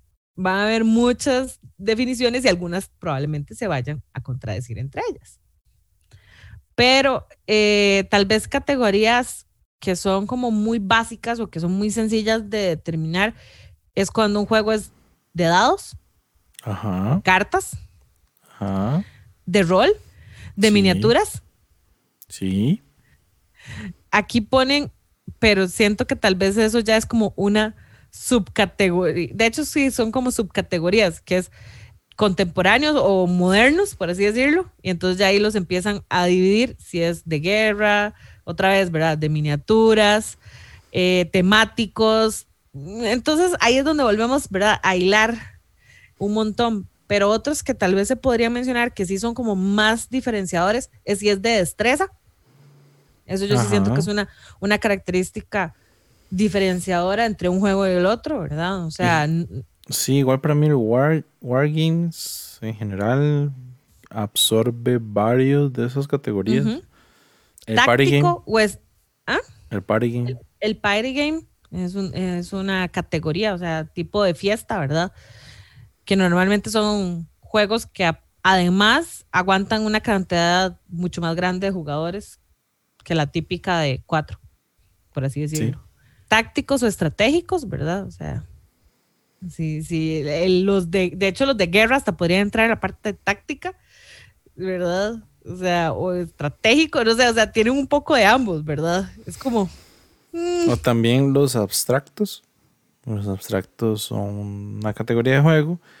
Pero igual, las categorías es como, como dijo Gaby, es para tratar de agrupar los juegos porque igual de esas categorías pueden salir subcategorías o híbridos en las nuevas categorías, porque puede haber un hay wargames que son abstractos. O wargames que son de rol. Ajá. o hay juegos de miniaturas que tienen que dados y que también son wargames. Eh, bueno, o sea, hay, hay ciertas formas, pero la, la idea es ver los grupos como generales para tratar de, darles una idea. Entonces, vamos como con, con, ciertas ideas y ejemplos como hablamos la vez pasada. Por ejemplo, Catán y Carcassonne o Stone Age, esos juegos ya, como habíamos hablado al principio, son más euros. Eh, tienen sus categorías ya tal vez un poco más direccionadas como al grupo de estratégicos. O, por ejemplo, el grupo de económicos, que yo diría, ok, juegos económicos puede ir por ahí eh, el Power Grid, el, este mismo Smartphone, juegos, ah, bueno, el Print Porter, son juegos con estilos europeos, ciertas mecánicas, pero su categoría más fuerte del juego para representarlo es como juego económico. Entonces, esa es como la idea. Por ejemplo, ahorita que estamos, que ya empezamos el Clan Legacy, chiquillos. Eh, una categoría que ya se está haciendo, categoría siento yo, o sea, porque ya hay un, una gran cantidad de juegos con este, de, de este tipo, los Legacy, o sea, son es, un tipo de juego, no es una mecánica, es un tipo de juego porque no todos los Legacy son iguales. No, no, y, me ofende que no esté eso como categoría, realmente. O sea, sí, pero eso es lo que hablaba yo, un, porque hay, de hecho, si uno entra a Board Geek, no todas las categorías están, o todas las que uno cree que deberían estar, están, ni todas las mecánicas están. Y yo lo explicaba de, este, de esta forma. A veces esto nace desde el, desde el corazón de algún grupo de juegos, ¿verdad? Que empieza a, llamarlo así. Ya ahora, pues la caja hasta lo dice, Legacy, ¿verdad? Es un, es un juego Legacy para poderlo identificar. Pero que es lo mismo que pasa a veces con las palabras y la Real Academia Española, ¿verdad? Que hasta que es tantos años y tanta gente pidiendo que se agregue al diccionario, se hace. Entonces, puede ser que no veamos algunas definiciones o no las encontremos tan fácilmente ahorita en lo que vendría siendo, ¿verdad? Como el, papá de los juegos de mesa en catálogo, que es el, el Board Game Geek, ¿verdad? La página de Board Game Geek, pero no por eso no existan. Es simplemente que no ha sido, ¿verdad? Ingresado y que probablemente va a tardar algún tiempo en ser categorizado, buscado la definición, etcétera, etcétera, como para que sea ahí aceptado como tal. Sí, y es esa aceptación de la gente que poco a poco va agregando el juego. Pero eso como, como decía, o sea, The Legacy debería ser casi que una categoría. Porque hay juegos, sus propios juegos tienen sus modos Legacy. O sea, líneas de juegos tienen su propio modo Legacy o campaña, digamos, que sería la otra versión. O sea, una categoría podría ser. De hecho, campaña, no está como categoría. No sé. La estoy viendo en una, en una lista, pero es que esta lista, de hecho, al, al rato mete también mecánicas, entonces me hizo eh, brincar el ojo y sí, como que, ¿qué es ah, ah, ah, No, no, no, no lo veo como, como categoría dentro de una lista que está en BGG. No la veo como categoría. Cosa que es muy extraño porque yo siento Pero sí está como mecánica. Campaña sí es una mecánica. Y ahí voy a empezar entonces. como las maestras. Cancelamos el podcast por lluvia. Ah, no, este Porque eh, una de las definiciones que encuentro y la usan no y que conste, o sea, esta definición que estoy buscando la usan no solo para juegos de mesa, aplica para todos los juegos, es decir, videojuegos también que la definición técnica de una mecánica en un juego es un set de acciones que forman una regla. Entonces, por ejemplo, aquí pone un ejemplo. La regla de tirar un dado tiene la parte de acción de agarrar el dado, moverlo en tu mano y tirarlo en la mesa. por eso es que si, uno ve Exacto. Ojo lo específico que es, que es esta definición. Por eso es que en Game Geek sí vamos a encontrar como mecánica eh, roll dice. Es una mecánica. Porque si nos apegamos a la definición técnica de qué es una mecánica, es una mecánica. Porque es un grupo de acciones dentro de una regla. ¿Verdad? Entonces, yo no siento que campaña entre ahí. ¿verdad? O sea, campaña para mí sí es una categoría, porque está abarcando todo el juego como tal, o sea, como la experiencia de juego como tal. Que dentro del juego campaña vayas a tener mecánicas de tirar dados, de eh, storytelling, de manejo de mano, de draft de cartas, de deck building. O sea, ya eso sí son mecánicas a mi entendimiento.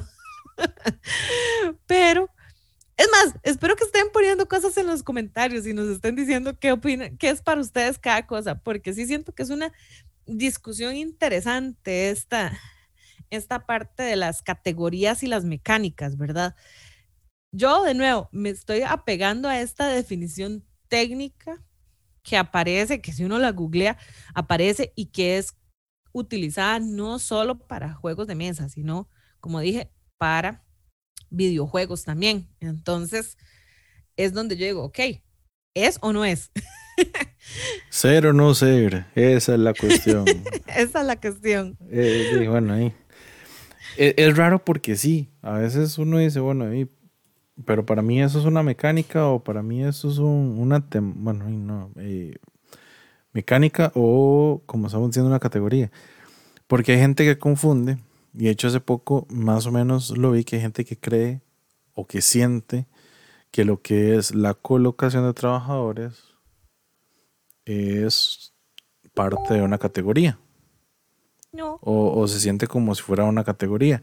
Y realmente no para mí es una mecánica.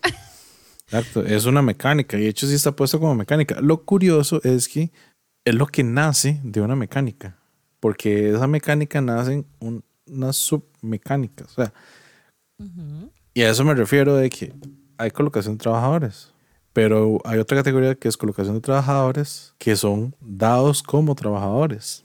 Ajá. Y hay otra que es colocación de trabajadores pero son diferentes tipos de trabajadores. Exacto, que cada uno te va a dar diferentes cosas dependiendo de cuál uses. Ajá, porque cada trabajador. O de dónde lo coloques. Ajá, pero ¿cuál es el, el core de esa mecánica? De colocación, de trabajadores. o sea. Exacto. Por eso, a mí, digamos, cuando, porque en Engine Building no existe en Board Game Geek, ni como categoría, ni como mecánica. Entonces es como, ¿what? Y yo siento que cada vez hay más juegos que tienen eso. Y al buscar, al yo analizarlo, digamos, con esta parte de que es un conjunto de acciones que forman una regla, ¿verdad? Yo diría que Engine Building sí viene siendo una mecánica. Porque, por ejemplo, por decirte algo, en, en Wingspan, la regla es que vas a ir con tu cubito de acciones, ¿verdad? Pasando desde la, última carta que tenés colocada y te vas a regresar al, final del tablero activando cada una de esas cartas. Entonces, esas son acciones que estás haciendo. Pones tu cubito en una carta, activas la carta. Mueves tu cubito a la siguiente carta, activas la carta. O sea, estás haciendo acciones que te están dando una remuneración ¿verdad? Ya sea conseguir más cartas, ya sea conseguir los huevitos que tienes que poner a los pájaros, ya sea conseguir alimento, más lo que es el activar como tal la carta y lo que la carta te dé adicional. Entonces, para mí son, el engine building ahí entra como un, un conjunto de acciones de una regla, no una categoría. Sí. sí, no, y de hecho eh, es, es, como, como en el Fantasy Factories también, porque haces que una fábrica te genere algo, que eso que generas lo puedes transformar en otra fábrica, que te da otro resultado, que ese otro resultado también lo puedes pasar a la otra. Entonces puedes hacer un combo entre lo que va entrando y lo que se va usando. Si logras pegar el dado que ocupas, ¿verdad? Al final generan esa, la estructura de un, un, motorcito, voy a decirlo así, porque esa es la estructura de ese motorcito que te va a ir dando poco a poco ese paso 1, paso 2, paso 3, paso 4 para tener el resultado del paso 5. Y para mí eso sí es un... Sí, es la, sí es la mecánica como tal, porque hay varios juegos que ya lo tienen. Podría tener otra mecánica, exacto. O sea, podría tener nada más la mecánica de, de recolectar los recursos y ya. Y esos recursos nada más los, los, los pagas para que te den los puntos. Porque también esa es otra mecánica, si no me equivoco, que es este... Ay, era como un resource algo. Eh, em, administración de recursos. Sí, creo que es administración de recursos. Pero es que estaba viendo cómo sale. management. Ajá, quería ver cómo salía en, en, en, Borgen Geek. Pero sí, es, es el resource management normal de que vos tenés recursos, esos recursos los cambias o intercambias para otro tipo de cosas. Eh, vean por qué me brinca las cejas. Espérense, les voy a leer esto. Me encuentro. O sea, Gaby, Gaby eh, aclaremos, no están viendo cómo te brinca la ceja. bueno. Escuchen, ah, no, tampoco. Les voy a decir por qué me brinca la ceja. Así, más bonito. más, más correcto. Este, uno de estos artículos, ¿verdad? Que, que estuve buscando para, de, para preparar el tema. Y que yo digo, ok, es que si uno busca esto, queda más confundido que como empezó. Entonces, se supone que me están hablando de tipos y categorías de juegos. Y de pronto ponen drafting y dicen, drafting es una mecánica. Y yo, ajá, es una mecánica. entonces, porque está en tipo categoría de juego. no sería entonces un juego de cartas. Yo sé que uno puede hacer draft de otras cosas. Por ejemplo, en... Eh, está el draft de dados. El Draftosaurus. Sí, es draft de Meeples. Es draft de Meeples. Es cierto. O sea, es draft de Dino Meeples. De, de Dino Meeples, exacto. Entonces, draft no es una categoría de un juego, es una mecánica, o sea, es una acción de reglas que estás aplicando en el juego. Entonces, gente, por favor, no me confunden. A veces es eso, ¿verdad? Es, es quién tiene la razón, quién no. No hay, no existe una real academia de definiciones para juegos de mesa. De hecho, Joshua Cuadra es uno de los que me hace mucha gracia porque pasa diciendo que él escribe a Wargame Geek pidiendo que se rectifique alguna mecánica que está mal colocada en algún juego. Yo he visto, yo he visto juegos, especialmente cuando son de editoriales muy pequeñas, que de pronto le quieren poner todas las mecánicas y uno, ¿está seguro que su juego tiene esas 800 mecánicas? Es para que entre dentro de la vista de otros juegos con mecánicas exacto, similares. exacto, cuando usted va a hacer el... Cuando usted está haciendo, ¿verdad? Ah, no, nada más quiero buscar juegos de draft. Y entonces salga ahí, simple y sencillamente, aunque el draft sea cualquier cosa o no esté realmente ahí incluido. Entonces, de ahí son, son cosillas, gente, son cosillas que, que, que no sé, que son complicadas, es parte de la jerga, ciertamente, es parte de lo que nos topamos. O sea, yo igual, de nuevo, cuando por primera vez escuché lo que era una categoría y la mecánica, yo, pero ¿cuál es la diferencia? Yo al inicio sí creía que tal vez la misma mecánica era lo que decía que ese era el tipo de juego, ¿verdad? Y ya no, ya no lo veo así especialmente cuando uno ya se pone a leer, ¿verdad? Cuando hay ciertas definiciones. De nuevo, todo se presta para discusión y va a haber gente que va a decir, no, eso no es así. Y yo, bueno, usted... Señor juez, señor juez, falta, eso no es así. Eso no se juega así. Eso no se juega así. No, yo de hecho, cuando empecé, curiosamente, yo no le di, digamos, cabeza a eso, que era una mecánica o que era una categoría de juego, realmente. Sí confundía mucho, por decir así, la categoría de juego con la temática del juego. Porque creía que la categoría era parte de la temática. Entonces. O sea, si era un juego de zombies, esa ya era su categoría. Ajá, sí, para mí la categoría de zombies es de zombies. Y curiosamente, Burger sí tiene categoría de zombies. ¿Ves? Pero eso es cuando entonces hay demasiada repetición de algo, entonces se crea porque ya hay tantos juegos de zombies que le dieron su propia categoría, ¿ok? Sí, pero para mí eso era. Pero no así, no así vikingos. Y también hay un montón de juegos que son de sobre vikingos. Sí, de hecho. Pero, y entonces, ¿por qué no, existe como categoría? ¿Verdad? De, de, por, because of reasons, you know, o sea, no, no, no, hay, no hay suficiente. Ese es el punto, porque, por ejemplo, me hace que una categoría es horror Pero para mí una, es la temática del juego, que el juego es de horror pero también lo tienen pues como una categoría. Por eso yo al principio yo Ay, señor, señor juez. señor juez, por favor. Yo al principio yo me dejaba llevar por eso. Yo decía, ay, para mí la temática es la categoría o el tipo de juego, realmente. Y las mecánicas, literalmente para mí era, ¿de cómo se juega? Nada más. Explíqueme cómo se juega. En cambio ahora... tiro el dado? Sí, o, o, qué, esto qué, ¿dónde los pongo? O las tarjetas para qué sirven, o así no es como ahorita que normalmente, y yo creo que también la gente que me ha escuchado explicar juegos últimamente, sí uso mucho las terminologías de las mecánicas. Como agarrar un juego y, ah, bueno, sí, es que ese es un worker placement.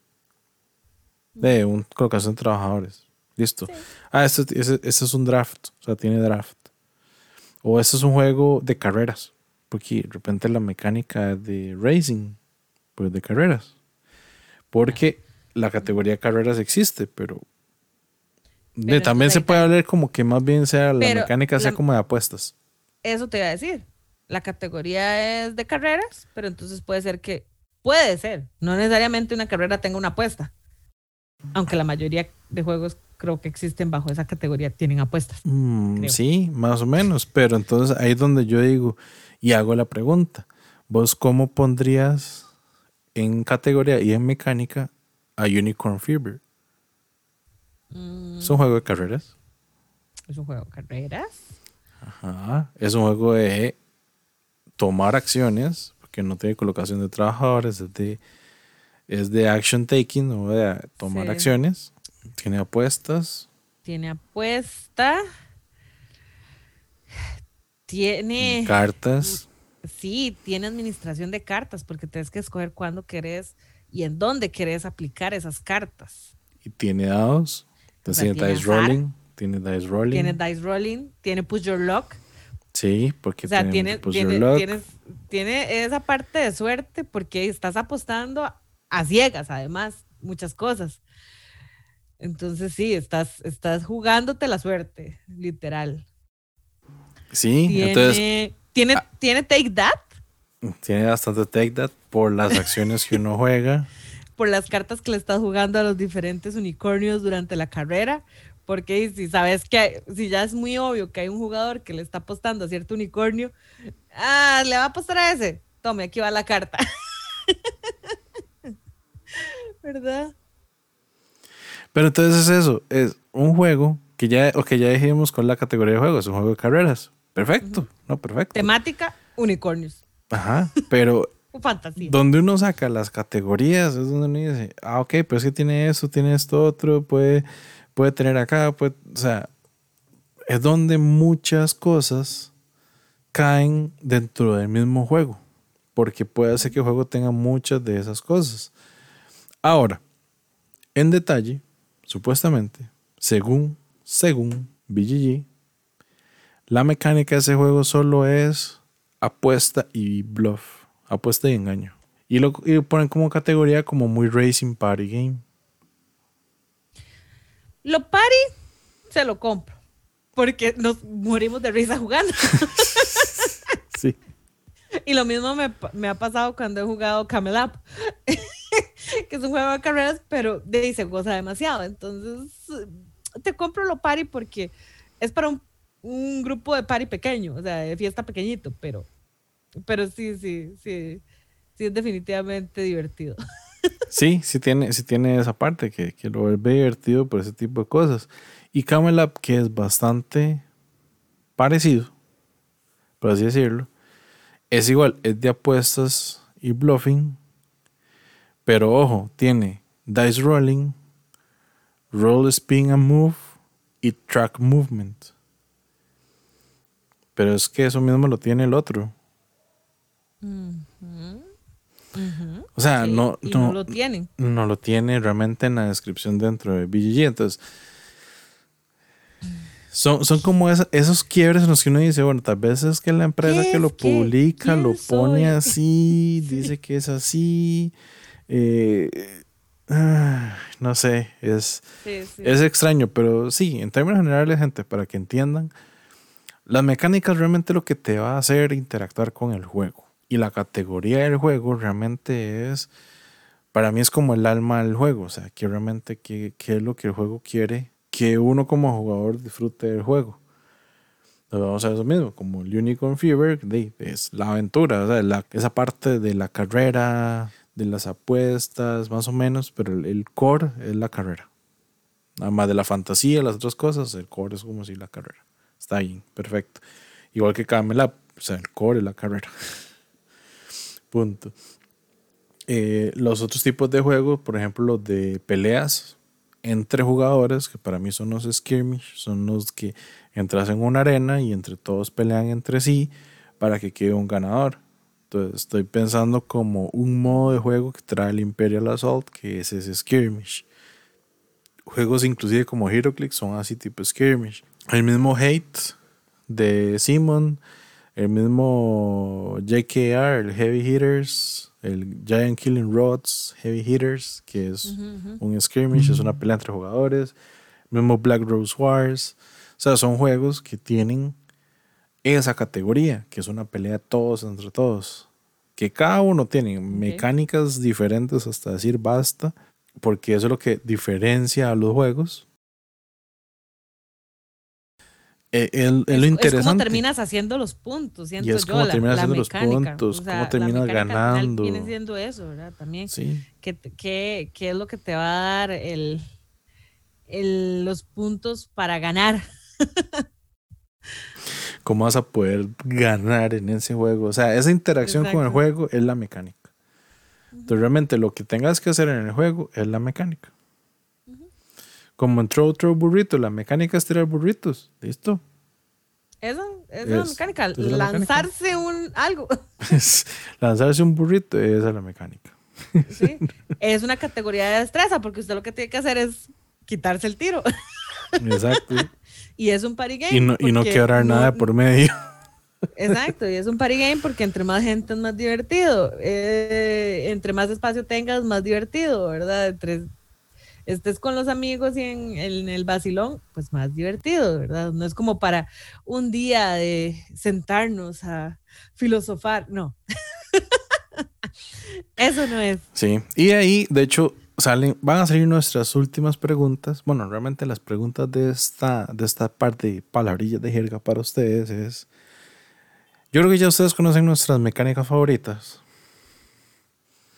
Así que eso puede ser una pregunta igual de que ustedes nos digan cuál es la mecánica que más les gusta.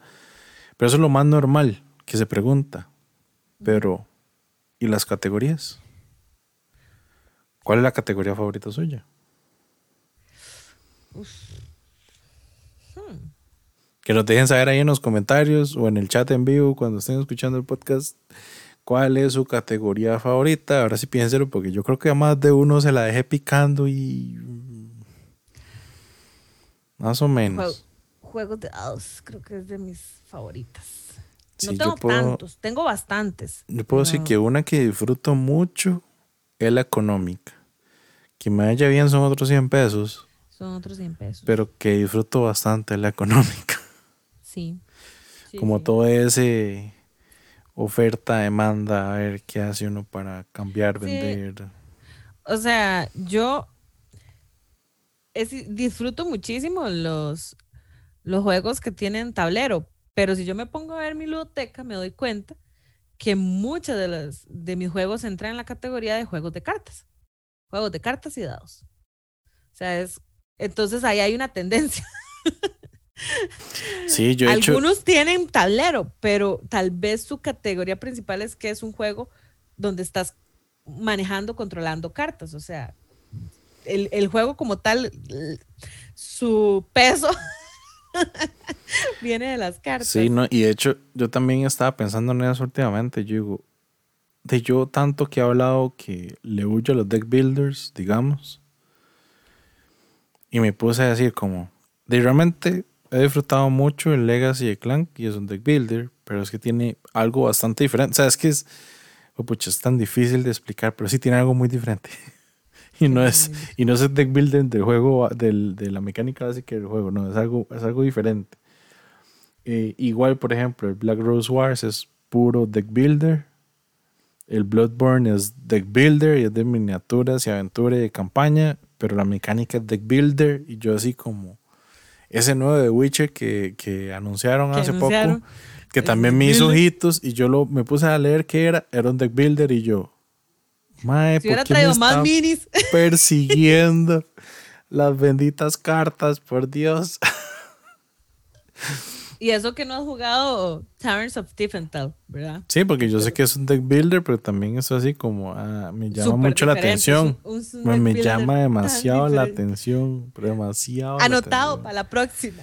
Será, será. Pero bueno, ya saben, déjenos saber entonces, la pregunta interesante es, ¿cuál es su categoría entonces favorita? Porque mecánicas yo creo que mucha gente fácilmente te la contesta por la categoría ojalá, ojalá eh, puedan revisar mis redes sociales el lunes porque escogí Set Collection, ¿verdad? Como categoría de mecánica para el lunes.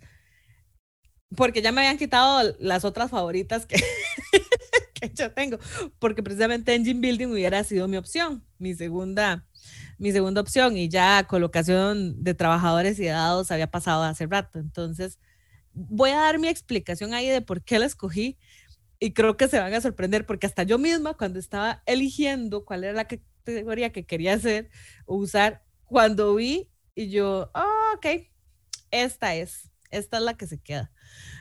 Y eh, ahí van, ah, van a ver y vamos a poder hablar y que ustedes me digan cuáles Concept Collection tiene.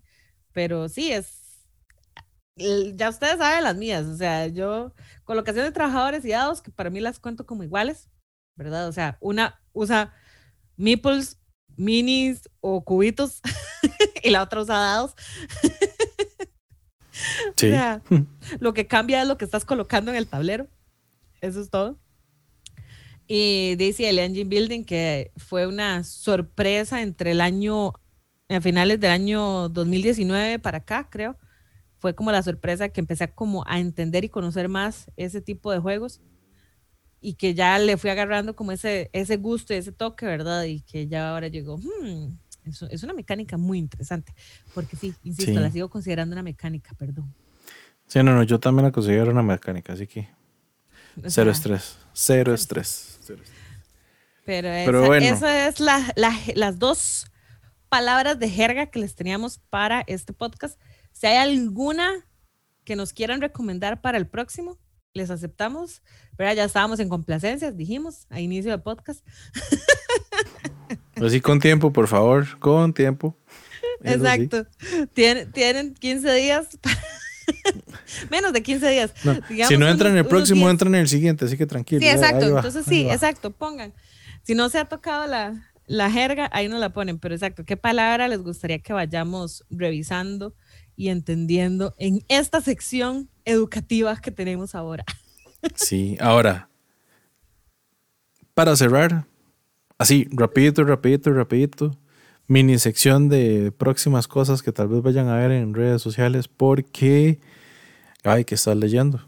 Yo, señor Quesada, estoy leyendo Dungeon Pets, un juego ya con algunos añitos, no es que sea viejo, pero DGC ya tiene sus algo de tiempo, algo, algo, algo, algo, algo. De Chess Games Edition y diseñado por Vlad Chaptil. Fijo, lo estoy pronunciando, ¿really? Vlad, de Vlad. De Vlad, gracias, de Vlad. Eh, que es un juego que logré conseguir. No es que no se consiga, sí se consigue eh, afuera, pero ya aquí en tiendas en Costa Rica creo que no, no se está vendiendo. Pero lo conseguí usado, o sea, de segunda, completo, súper bien, o sea, con, con todas las de la ley, todo completo, todo lindísimo, que es un juego que me había salido muchísimo. No recuerdo cuándo empezó, lo empecé a ver, pero de eso, que cuando me decían, si te gusta colocación de trabajadores, deberías probar este juego. Si te gusta la temática fantasiosa, estilo Dungeons, deberías buscar este juego, ¿verdad? Y es con un toque exagerado, siento yo, porque es, es tener como eso, como el, la tiendita de mascotas salvajes, extrañas y fantasiosas, ¿verdad? Pero sí, eso es lo que... Lo, que, me imagino es vos ahí en el fondo diciendo, ah, no, no, no, esa mecánica, esa, esa temática no me... ¿Qué? ¿Cómo? Cal calabozos? No, no, no, no me interesa. esa temática no, me interesa para nada, jamás. Jamás. Nunca más diría ninguna acá en ningún universo paralelo. Jamás. en ningún universo paralelo. Y lo otro que empecé a leer, porque vi que las, después de que hice el unboxing, vi que las reglas estaban muy sencillas, es el The Magnificent, que es el juego de Aporta Games, que fue uno de los que me regalé de mí para mí, para mi cumpleaños. Sí, increíble ese juego. Está demasiado lindo. Y no, se ve súper sencillo, realmente. O sea, muy, muy sencillo. O sea, tenés, igual es colocación de trabajos. Y tiene dados, además. O sea, entonces, y eh, se ve muy, muy sencillo. La, la, cantidad de reglas es casi nada, ¿verdad? Entonces, eso es lo que estoy leyendo para ver si, si llevan mesa en estos días, si lo ven por ahí del el fin de semana, si ya los he terminado. La semana pasada debo decir que me leí, sí, puedo decir que me leí porque se los expliqué, el Res Arcana para jugar en Board Game Arena. Sí, Entonces, sí. y por ahí tengo pendiente explicarle a, a, mi amiguita Alexandra a jugarlo, porque dice que tiene el juego y no lo ha jugado. Entonces, ya que yo aprendí a jugarlo, pues que le explique. Y lo juguemos en Game Arena desde México. Pero eso, fue lo, eso, es lo, eso, digamos, es lo último que leí y lo que tengo lo que estoy leyendo en este momento para, para poder jugar. Mm, interesante, interesante. Me gusta, me gusta eso. Sobre todo ese Dungeon Pets, porque yo he jugado Dungeon Lords, no he jugado Dungeon Pets. Ah, ok. Entonces, bueno, ahora que decís, que decís Lords, tal, y no es juego, pero creo que cuenta, porque son reglas que estoy leyendo, es la del anillo único.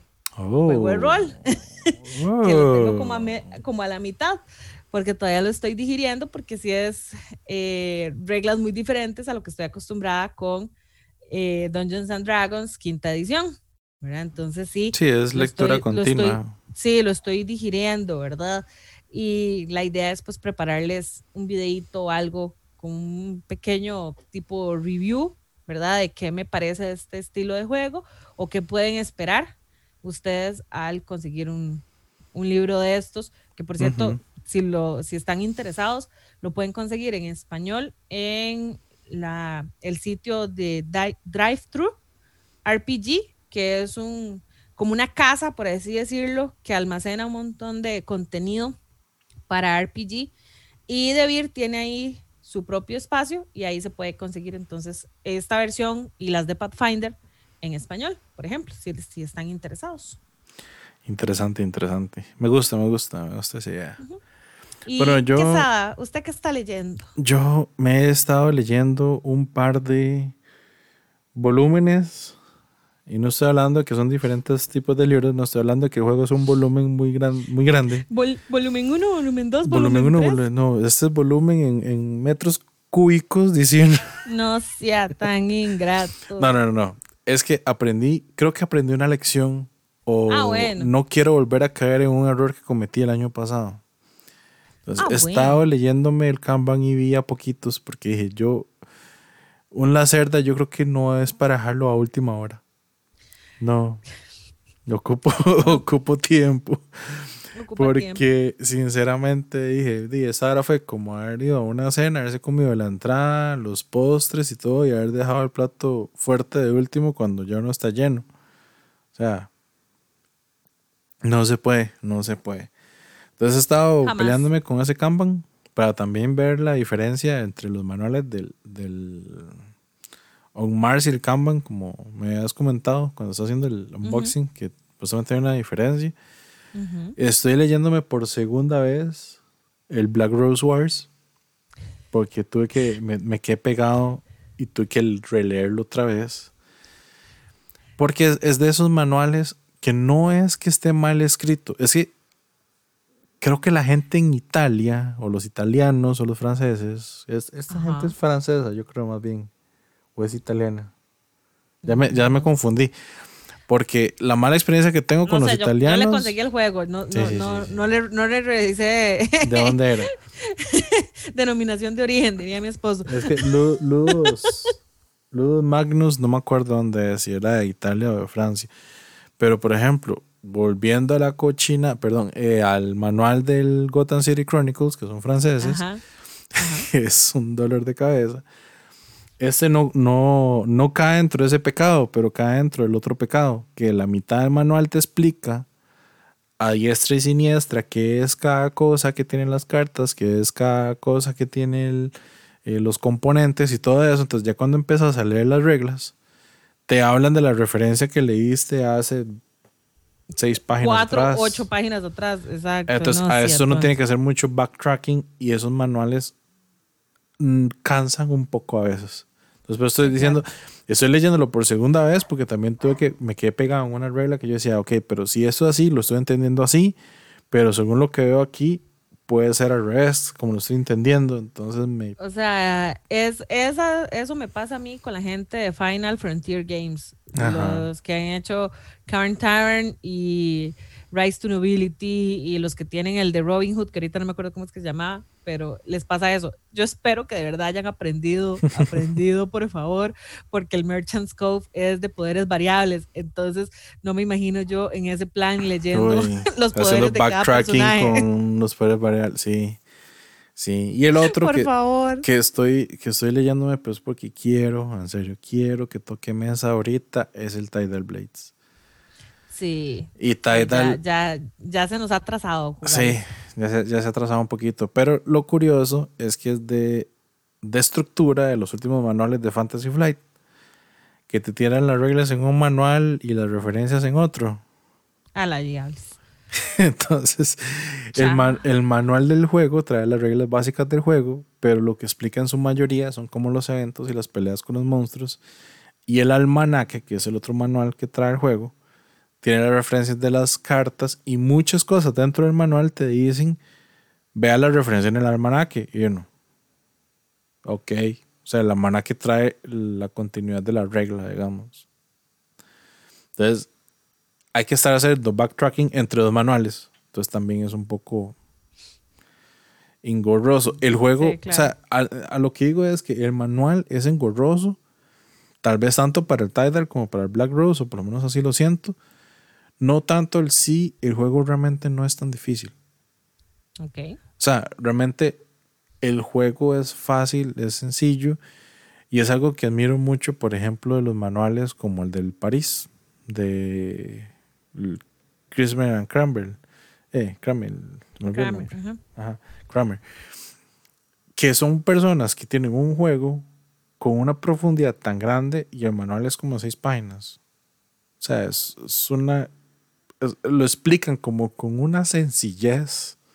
como que tienen las palabras que caen en su punto. Entonces uno así como, ese manual es, que usted lo lee rápido y si quiere reafirmar cosas nada más lo vuelve a leer 5 o 10 minutos después y entender lo mismo. Y es, una maravilla. Exacto. Entonces sí, estoy con esos, como te digo, son, son juegos como de volumen grande por el tipo de manual, pero al final de cuentas no son juegos como de jugabilidad. Siento yo que para el nivel que tiene uno no son tan pesados. Ok. Pero, pero, pero sí, pero sí, eso es, lo que estoy, eso es lo que estoy leyendo porque espero que vean para, pronto, para jugarlos pronto. Que para jugarlos pronto y para que vean meses, para que ustedes vean ahí las historias, todo el asunto. Y... Díganos de una vez, además, qué, qué están leyendo ustedes o qué fue lo último que leyeron para, para jugar en estos días? O sea, ¿o qué, qué esperan que toque mesa? Porque, bueno, estamos hablando, ¿verdad? De, de qué estamos leyendo, pero yo igual tengo todavía algunos que ya leí y no han tocado mesa. Sí. Que entre esos tengo Wonderland 13, eh, que es el jueguito chiquitito que me regalé para diciembre el Mystery of the Temples que, me regalaron ustedes, que igual es un jueguito súper sencillo, o sea, chiquitito, que me leí rápido, pero y que no he tenido chance de jugar. no he tenido chance de jugar, chiquillos. Y eso sí me duele. Sí, sí, sí. Digamos que yo lo pongo en balanza porque ya estoy jugando Clank Legacy después de más de un año. Yo creo que es eso. Tenerlo ahí cerrado. Yo creo que es eso. Entonces, eso, eso me, me tiene feliz. Ahí les vamos a, no, sin spoiler, pero después les vamos a hablar de la experiencia de jugar este, este Legacy, porque para mí sí es mi primer Legacy, no sé vos si ya habías jugado. No, es el primero. O sea, has jugado campañas, pero no has jugado Legacy. Sí, he, jugado campañas. La única que he jugado de principio a fin es el de la, el Imperial Assault, pero por la aplicación, porque gracias a Dios está la aplicación. Bendita. Bendita sea la aplicación. y, y tengo tres Legacies, pero esos están ahí no han visto la luz del sol. Están en cola, tranquilos. Están en cola, ahí están. Van a ver la luz del sol, van a verla. Sí, en algún momento la verán. Pero bueno, ya saben, eh, esto es para seguir con nuevas ideas. Seguirnos motivando poco a poco, porque ya, ya, ya ahorita. Presionando para seguir jugando, creo que es muy Y ya, ya ahorita, ya ahorita yo siento que ya ahorita pasa todo, entonces ya. Sí, sí. Ya ahí poco, a poco, va, poco a poco. Poco a poco va pasando. Y nada, muchas gracias de nuevo por sintonizarnos. Recordarles. o sea, o sea paréntesis, paréntesis. ¿Qué? Espero que hayan pasado un feliz San Valentín. Ah, sí. Espero que haya pasado un feliz cumpleaños. Gracias. Sí, sí, lo Para, que, para que no se dieron cuenta, sí, esta semana fue el cumpleaños, así que, eh, feliz cumpleaños. Gracias. Eh. Eh, pasé un excelente cumpleaños. Gracias, de verdad, a todos los que sacaron el ratito para desearme un feliz cumpleaños. Se les agradece montones, montones, de verdad. Igual de invitarlos a que ya nos puedan escuchar, como dijimos al principio, en todos los otros medios. Sí, vamos a dejar de nuevo los links abajo en anchor.fm. Eh, si entran ahí directo en, el de Coffee and Meeples, van a ver que ahí hay enlaces a todos los demás, pero igual los vamos a dejar aparte. Nos pueden buscar en Spotify, en Apple Podcast, en Google Podcast, en Breaker, en Public Radio y se me está yendo iTunes, uno. No, Apple, eh, Google. es que eh, ya lo dije. Ay, Dios, no me ay, ay, Dios, es que son tantos servicios. sí, o sea, son por eso ustedes escogen cuál es el que más el que más les gusta, pero vamos a ver, voy a repasar la lista abriendo aquí. Entonces ya dijimos Apple Podcast, Breaker, Google Podcast, Pocket Cast, Pocket Cast, ese que siempre se... y eh, Radio Public, y obviamente en Spotify y Anchor, que es como el, el mega host donde están todas las opciones para que nos puedan escuchar. Y sí, y sin más atrasarlo, gente, muchas gracias por escucharnos. Ya saben, cualquier duda, consulta, temas, opciones que tengan, eh, jergas, cosas, lo que la, lo que más le gusta de los juegos, lo que quieran decirnos, categoría, lo que sea. Ahí abajo en los comentarios que tengan un excelente fin de semana. Que se está yendo febrero. ya, casi estamos en marzo, así que otra vez el año va avanzando rapidísimo, pero bueno, que estén muy bien y nos estamos escuchando en la próxima. Feliz fin de semana a todos. Chao. Chao.